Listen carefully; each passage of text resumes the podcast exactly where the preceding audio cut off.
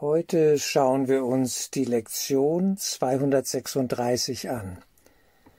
Im Übungsbuch Seite 411 Ich herrsche über meinen Geist, über den allein ich herrschen muss. Ich lese erst einmal den Absatz vor, den wir uns gleich im Einzelnen anschauen, Arabisch 1. Ich habe ein Königreich, über das ich herrschen muss. Zu Zeiten sieht es nicht so aus, als sei ich überhaupt sein König. Es scheint zu triumphieren über mich und mir zu sagen, was ich denken und was ich tun und fühlen soll. Und dennoch ist es mir gegeben worden, um dem Sinn und Zweck zu dienen, den ich auch immer in ihm wahrnehme. Mein Geist kann nur dienen. Heute gebe ich seine Dienste dem Heiligen Geist, damit er ihn so verwende, wie er es für richtig hält. So lenke ich meinen Geist, über welchen ich alleine herrschen kann, und also lasse ich ihn frei, damit er Gottes Willen tue. Schon die Überschrift ist hochinteressant. Ich herrsche über meinen Geist, über den allein ich herrschen muss. Was bedeutet das? Ich muss über meinen Geist herrschen. Es geht gar nicht anders. Das, was ich bin, bin ich und ich kann es nicht auslöschen, ich kann es nicht zu nichts machen, zunichte machen. Ich bin. Der Geist ist das Sein selbst. Die Spiegelungen dieses Seins in der Form sind ein weiterer Schritt, ein zweiter Schritt, aber zunächst ich bin. Diese Erkenntnis, diese Selbsterkenntnis ist ein wichtiger erster Schritt. Ich bin Geist. Und zugleich muss ich über diesen Geist herrschen in dem Sinne, dass ich ihm ständig eine Richtung geben muss. Wir wollen immer etwas. Wir streben immer nach Ausdruck, nach einer Richtung die Gedanken, die wir wählen, dass wir sie denken wollen, die Gefühle als Resonanzfeld, die dann in uns aufsteigen, auch eine Wahl durch die vorher gewählten Gedanken. Alles geschieht im Geist. Und es geschieht immer etwas. Der Geist ist immer aktiv. Er schläft nie. Das ist spannend. Diese Einsichten, die auch im Advaita Vedanta, in der indischen Non-Dualitätslehre angesprochen werden, wenn es um die Situation geht, die wir hier vorzufinden haben, in der wir uns befinden, im träumenden Geist, der in Verbindung ist mit dem Höchsten, tief, tief innen oder oben, hoch oben auf einer hohen Bewusstseinsebene, ja, aber sind wir dort wirklich verankert, bewusst, das ist die Frage. Ich habe ein Königreich, über das ich herrschen muss. Genau, mein Geist ist dieses Königreich. Zu Zeiten sieht es nicht so aus, als sei ich, als sei ich überhaupt sein König. Genau. Manchmal sind wir der Sklave dieses eigenen Geistes, der wir sind. Sklave paradoxerweise von uns selbst. Der Geist, mit dem wir nicht in Frieden sind, mit uns selbst entzweit, sind wir oft genug der verzweifelte Geist, der Mensch, das menschliche Herz, zutiefst verzweifelt, Und dann überkommen uns Impulse aus diesem Geist und quälen uns und wir leiden. Ich habe ein Königreich, über das ich herrschen muss. Wir kommen nicht drumrum, wie ich oft genug gesagt habe. Wir werden leben müssen.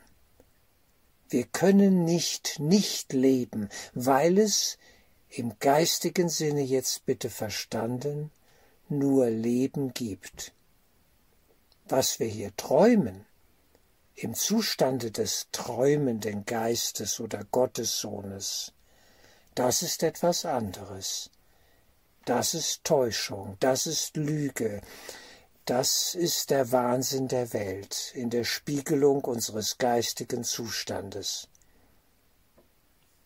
Wir müssen uns mit uns selbst auseinandersetzen, uns selbst anschauen, mit uns selbst leben.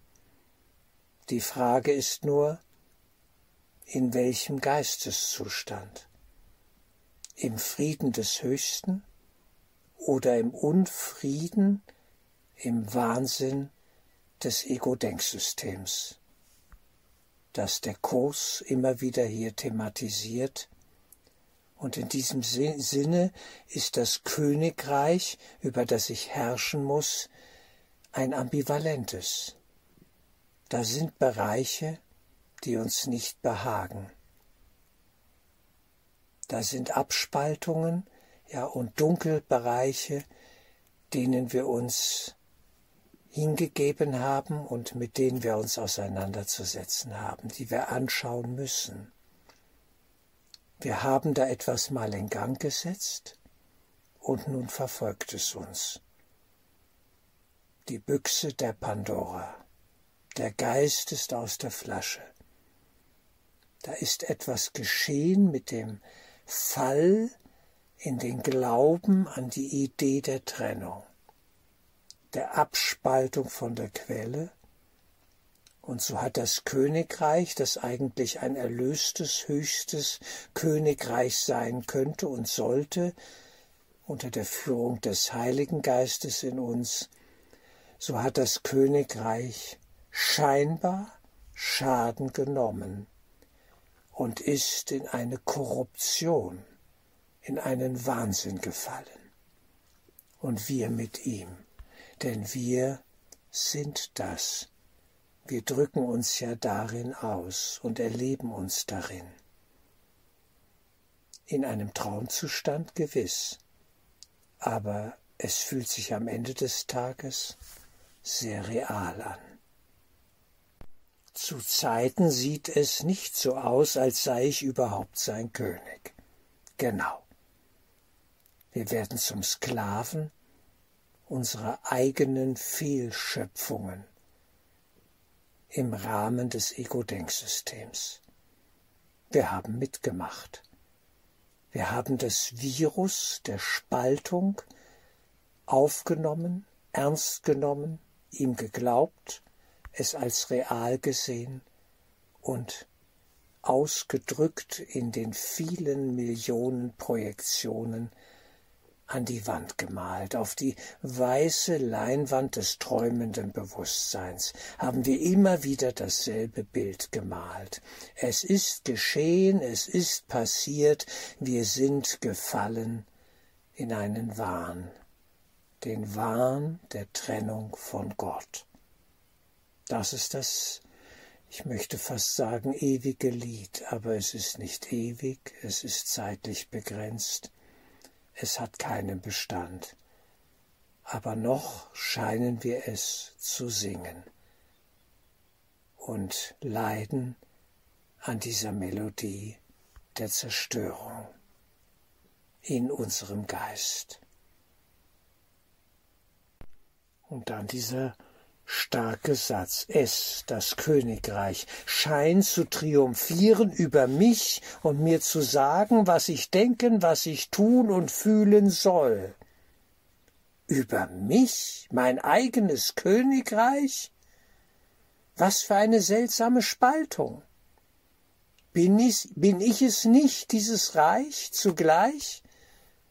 Der König, der Lenker?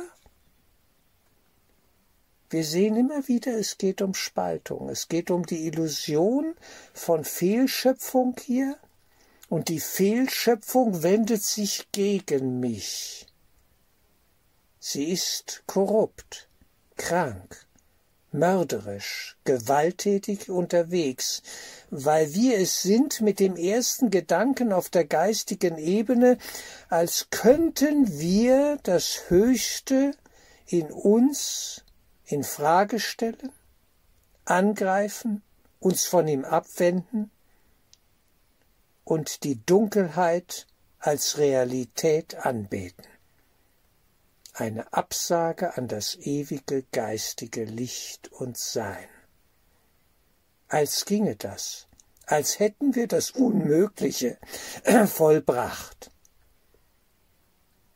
Und nun jagen uns diese Dämonen, unsere eigenen, die wir hervorgebracht haben, und verfolgen uns und quälen uns. Und da ist große Not so wie es ist, als Spiegelbild in der Welt der Menschen. Und diese dämonischen Kräfte, diese Dunkelmächte, die Mächte der Illusion und in diesem Sinne der geistigen Umnachtung und Finsternis, sagen mir, was ich zu denken, was ich zu tun und was ich zu fühlen habe. Und dann der vierte Satz, und dennoch ist es mir gegeben worden, um dem Sinn und Zweck zu dienen, den ich auch immer in ihm wahrnehme. Genau. Und dennoch ist es mir gegeben worden, um dem Sinn und Zweck zu dienen, den ich auch in, immer in ihm wahrnehme. Mein Geist kann nur dienen. Richtig. Und er dient immer nur einem Herrn. Und es scheint zwei zu geben. Dem Geist der Wahrheit oder dem Geist, dem Scheingeist könnte ich sagen, der Illusion, der Finsternis. Die Situation ist spannend und wir sollten genauer hinschauen. Es ist alles schon da. Erstens die Wirklichkeit, die wir in Wahrheit sind. Sie ist da. Geist in Gottes Geist. Der Sohn des Vaters. Die Ewigkeit, die sich in uns ausdrückt. Die Göttlichkeit, das ewig geistige Leben was allein den Namen Leben verdient.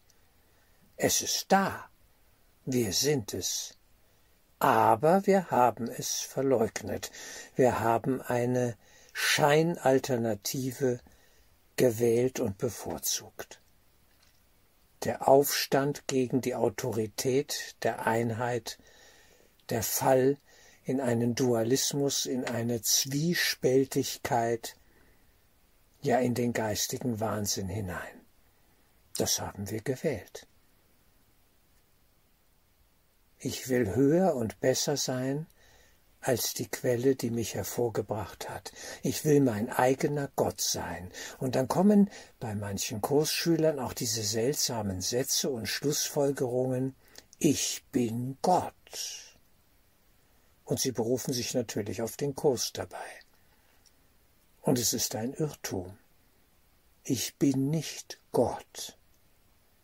Ich bin Gottes Sohn. Das ist ein großer Unterschied.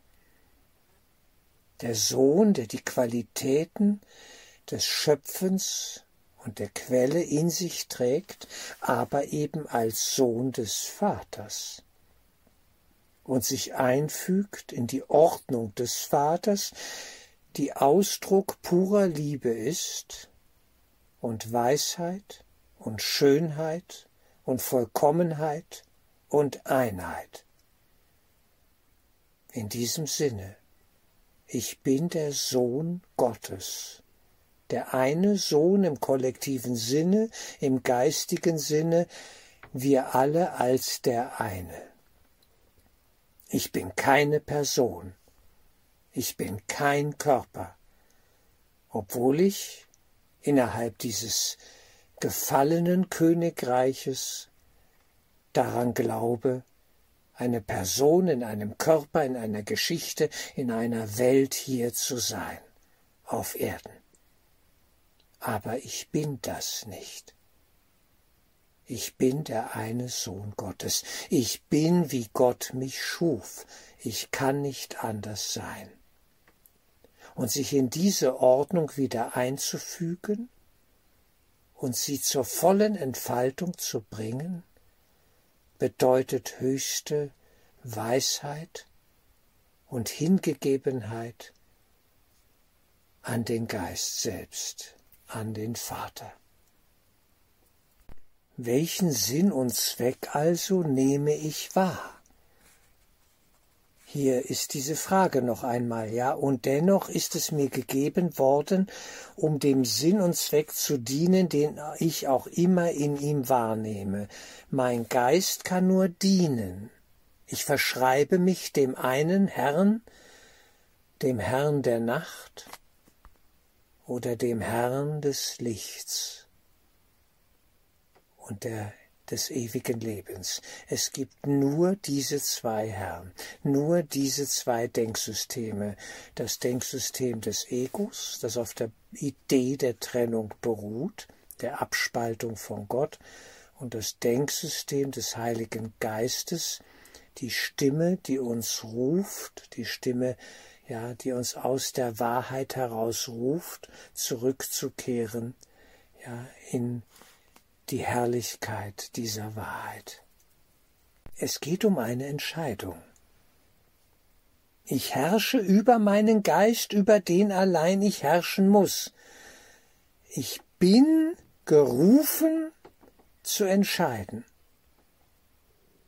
Und wenn diese, die, diese Qual der Wahl in gewisser Weise, so scheint es ja zu sein, wenn diese Qual der Wahl überwunden worden ist, durch die Weisheit und die Hingabe an das Höchste, ja, dass wir uns für das Höchste entscheiden und weise und klug sind und nur noch eine Sehnsucht in uns verspüren, wenn das vollzogen worden ist, hört die Qual der Wahl auf. Dann gibt es nichts mehr zu entscheiden, weil wir entschieden sind. Wir sind immer entschieden. Für die eine oder andere Seite. In welchem Moment auch immer. Und es mag pendeln. Es mag hin und her gehen. Und wir nennen das manchmal die innere Zerrissenheit. Und wir wissen um die Notwendigkeit der Entscheidung für das Höchste, wenn wir frei sein wollen. Und wir wissen um den Preis der Entscheidung für den Wahnsinn der Dunkelheit, ja, wenn wir uns hier hingeben und dass wir einen hohen Preis dann zahlen und große Not und großen Schmerz leiden werden, erleiden werden. Keine Frage, wir ahnen es. Denn ganz so dumm, wie wir immer tun, sind wir ja am Ende doch nicht. Wir wissen um die beiden Wege und die notwendige Entscheidung, und wir werden immer eine Entscheidung treffen. Man kann nicht nicht entscheiden. Nach dem Motto, jetzt mache ich mal nichts, und dann kann ja auch nichts mehr schiefgehen. Nach dem Motto, ich schließe mal die Augen, ich bin gar nicht mehr da. Ich sehe mich gar nicht. Es ist dunkel. Ich, es ist nicht, ich bin nicht da. Dieses berühmte Spiel. Ich, mich gibt's gar nicht. Ich, ich nehme mich da eben mal so raus. Nein, wir können uns nicht rausnehmen. Denn wir sind Leben. Wir sind Geist. Und Leben lebt. Und es kann nicht nicht sein. Das Sein ist das Sein selbst. Es ist das ultimative, absolute, letzte, erste und letzte und höchste und unleugbar. In den Seminaren habe ich oft gesagt, wer will denn hier in diesem Raum jetzt sagen, voller Überzeugung, ich bin nicht. Es gibt mich gar nicht. Was ich bin, dass ich keine Person bin, kein Körper bin, das ist ein anderes Thema. Aber niemand kann das Sein leugnen. Es wäre absurd, Wir alle sind uns sicher, dass wir sind. Da ist eine ultimative letzte Bewusstheit in uns. Jenseits des Körpers wohlgemerkt, jenseits der Geschichte, all der Träume, die wir geträumt haben, des Nachts und des Tages, auf welcher Ebene auch immer. Davon rede ich nicht. Es ist das Sein dahinter, die Bewusstheit, wie Nisargadatta Maharaj es immer wieder betont hat. Kein Bewusstsein, sondern Bewusstheit, die Bewusstheit hinter dem, ja, was da abzulaufen scheint als Bild auf der Leinwand. Und wir beobachten das, deswegen ist das Konzept des Beobachters und Entscheiders so hilfreich, des Entscheiders so hilfreich. Ich herrsche über meinen Geist, über den allein ich herrschen muss. Wir sind hier in der Ebene des Beobachters und Entscheiders. Und weiter können wir zunächst auch nicht gehen. Der höhere Schritt dahinter ist die Hingabe, ja, an den Geist, an das höchste Selbst. Das ist ein mystischer Vollzug. Das ist eine mystische Bewegung. Hingabe an den reinen Geist und eine Absage an den Geist der Lüge und der Illusion. Mein Geist kann nur dienen, ich kann also nur hingegeben sein an den einen oder anderen, Herrn, und ihm dienen. Heute gebe ich seine Dienste, dieses Geistes eben, meines Geistes, dem Heiligen Geist, damit er ihn so verwende, wie er es für richtig hält. Also, ich erkenne, ich weiß nicht, was gut ist für mich oder für andere. Ich trete einen Schritt zurück. Ich will ihm die Führung überlassen. Ich will ihm vertrauen, der Stimme Gottes in meinem Geist, dem Heiligen Geist, damit er ihn, also meinen Geist, so verwende, wie er es für richtig hält. So lenke ich meinen Geist, über welchen ich alleine herrschen kann. Genau. So lenke ich meinen Geist über diese Entscheidung, dem Heiligen Geist mich hinzugeben so lenke ich meinen Geist, über welchen ich alleine herrschen kann. Und also lasse ich ihn frei, damit er Gottes Willen tue. Ein schöner Satz. Und also lasse ich ihn frei. Ich lasse meinen Geist frei. Ich werde in eine Freiheit geführt durch die Hingabe an den Heiligen Geist. Damit er Gottes Willen tue, denn er ist Ausdruck des Willen Gottes. Der Heilige Geist ist die Stimme Gottes in unserem Traum, die uns ruft, umzukehren, zurückzukehren in das Höchste, den reinen Geist. Und so hören wir hier dann die Worte in Arabisch 2 kursiv Vater, mein Geist ist für deine Gedanken offen und für jeden Gedanken verschlossen, der nicht der deine ist. Ich herrsche über meinen Geist und biete ihn dir an. Nimm meine Gabe an, denn sie ist die deinige an mich. Welch ein Paradox. Die Paradoxie ja, ist der Wahrheit und Weisheit letzter Schluss. Ich herrsche über meinen Geist und biete ihn dir an. Das ist der Schritt in die Hingabe an das Höchste an Gott. Nimm meine Gabe an, denn sie ist die deinige an mich. In gewisser Weise könnte man fragen, schenkt sich Gott sich selber hier durch diesen Prozess in uns? Seltsam. Da beginnt die Mystik, eine höhere Ebene, die mystische Erfahrung. Nimm meine Gabe an, denn sie ist die deinige an mich. Welch seltsamer Ruf hier an uns in diesem Satz. Welch eine Spiegelung. Der Vater spiegelt sich im Sohn. Und das Bild, das er sieht, ist vollkommen.